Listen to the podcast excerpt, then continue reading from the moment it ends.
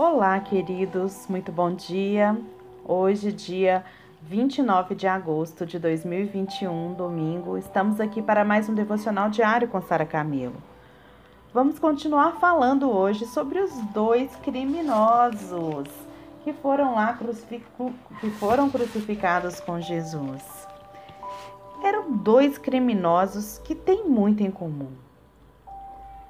Condenados pelo mesmo sistema, condenados à mesma morte, cercados pela mesma multidão, na mesma distância de Jesus. Na verdade, eles começam o, o mesmo sarcasmo. Igualmente, o insultavam os ladrões que haviam sido crucificados com ele. Mateus 27, 44. Mas um mudou. Um dos criminosos, que ali o texto tá, que eu vou ler agora, que é o nosso versículo chave, Está em Lucas 23, de 39 a 43. Um dos criminosos que ali estavam dependurados lançavam-lhe insultos. Você não é o Cristo? Salve-se a si mesmo e a nós. Mas o outro criminoso repreendeu, dizendo: Você não teme a Deus, nem estando sob a mesma sentença? Nós estamos sendo punidos com justiça, porque estamos recebendo o que os nossos atos merecem. Mas esse homem não cometeu nenhum mal. Então, ele dirige-se a Jesus: Lembra-te de mim quando entrares no teu reino. E Jesus lhe respondeu: Eu garanto, hoje estará comigo no paraíso. Muito já foi dito sobre a oração do ladrão penitente, algo que merece a nossa admiração. Mas quando nos regozijamos com o ladrão que mudou, ousamos nos esquecer do que não mudou. E ele? Jesus? E ele, Jesus? Não seria apropriado fazer um convite pessoal? Não seria bom uma palavra de persuasão? O pastor, ele não deixa o rebanho de 99 carneiros e persegue o que se perdeu. Isso não é verdade? Vou ler de novo. O pastor, ele não deixa o rebanho de 99 carneiros e persegue o que se perdeu? A dona de casa, ela não vai no chão até encontrar a moeda perdida? Sim, o pastor faz isso, a dona de casa também. Mas o pai do pródigo, lembre-se, nada faz. O carneiro foi perdido inocentemente, a moeda foi perdida irresponsavelmente. Mas o filho pródigo, ele foi embora intencionalmente. O pai lhe deu o direito de escolher Jesus, ele fez o mesmo com esses dois criminosos. Há momentos, queridos, em que Deus envia trovões para mexer conosco. Há momentos em que Deus manda bênçãos para nos atrair. Mas também há momentos em que Deus nos envia somente o silêncio, enquanto nos honra com a escolha sobre onde passar a eternidade. E quanta honra nisso! Em muitas áreas da vida, nós temos tal liberdade, não temos tal liberdade. Pense nisso. Você não escolheu seu gênero, você não escolheu seus irmãos, você não escolheu sua raça ou nem o seu local de nascimento. Às vezes, a nossa falta de escolha nos deixa nervosos. Não é justo, reclamamos. Não é justo que eu tenha nascido na pobreza, que cante tão mal ou que seja tão lento nas corridas mas as escalas da vida foram sempre filtradas com justiça quando Deus plantou uma árvore no jardim do Éden. Todas as reclamações foram silenciadas quando Adão e seus descendentes receberam um livre-arbítrio. A liberdade de fazer todas as escolhas eternas que a gente deseja. Qualquer injustiça nessa vida é compensada pela honra de escolher o nosso destino próximo. Muito interessante isso, né? Qualquer honra, qualquer injustiça nessa vida é compensada pela honra que Deus te dá de você poder escolher o seu futuro eterno. Você não concorda? Queria outra coisa? Preferiu o oposto? Você escolheu tudo nessa vida e ele escolhe onde vai, você vai passar a próxima? Hum, hum, hum. Você escolhe o tamanho do seu nariz, a cor do seu cabelo, a estrutura do seu DNA e ele escolhe onde você vai passar a eternidade? É isso mesmo que você prefere? Seria bom se Deus nos deixasse organizar a vida como a gente organiza um jantar. Eu vou querer boa saúde, um QI alto.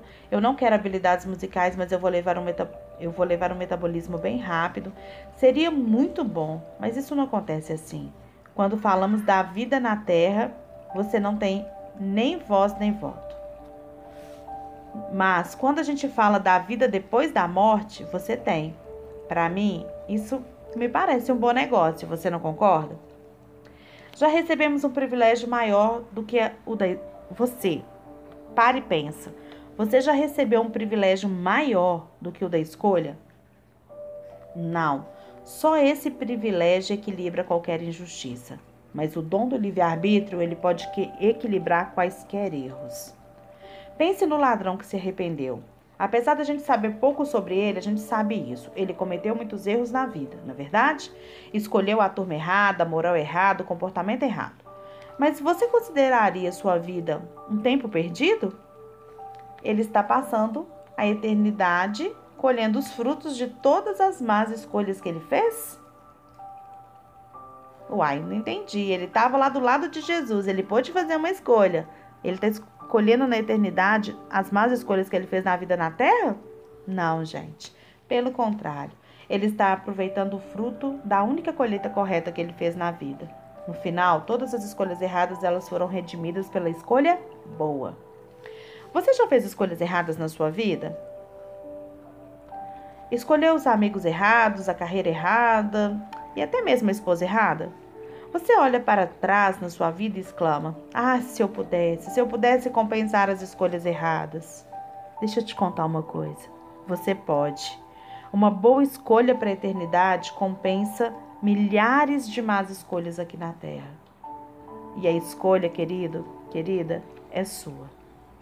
Como podem dois irmãos nascidos da mesma mãe, tendo crescido na mesma casa, escolherem cada um destinos tão diferentes? Um escolhe a vida e o outro a morte. Não sei, mas eles sabem.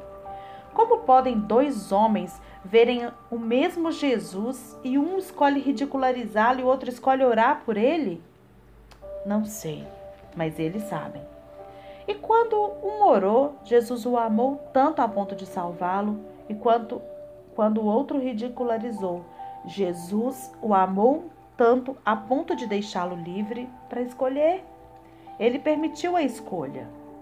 E essa permissão da escolha, hoje, por tanto amor que ele tem pela sua vida, ele faz por você. Deus te ama tanto, Jesus te ama tanto, que eles te dão esse direito de escolher o seu futuro na eternidade. Ou não. A sua eternidade. Ou não. Então, você, quando a gente fala assim, ai, Jesus te ama, a gente pensa que assim, não, vai acontecer um monte de coisa boa na nossa vida. Mas na verdade, Deus e Jesus, a maior expressão de amor, né, que tem que a gente pode considerar hoje sobre a nossa vida, é esse dom de poder escolher, gente. Ele é tão respeitoso, ele é tão amoroso, ele é tão cuidadoso que Ele nos ensina, nos direciona, cuida da gente, faz com que todas as coisas cooperem para o nosso bem quando a gente faz as escolhas certas. Sabe? Ele nos dá a orientação do que escolher, mas muitas vezes a gente quer escolher por aquilo que a gente acha. Em Provérbios tem um versículo, eu não sei a referência, mas que diz que não confie no seu próprio entendimento. Para de confiar no seu próprio entendimento sabe? Para de confiar naquilo que você pensa, nas suas emoções, na sua intuição. Não, gente. Confia naquilo que é a verdade, confia naquilo que está escrito na palavra e que vai trazer a direção para a sua vida.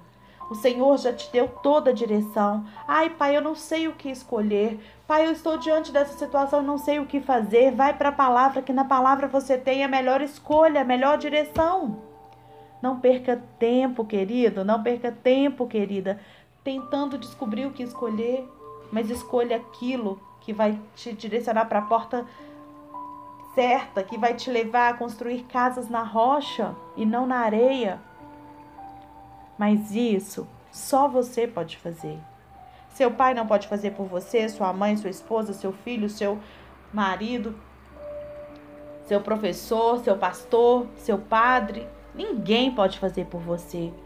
Porque Deus é tão lindo que o direito de escolha ele deu só para você. Faça escolhas certas. Busque a direção do Senhor.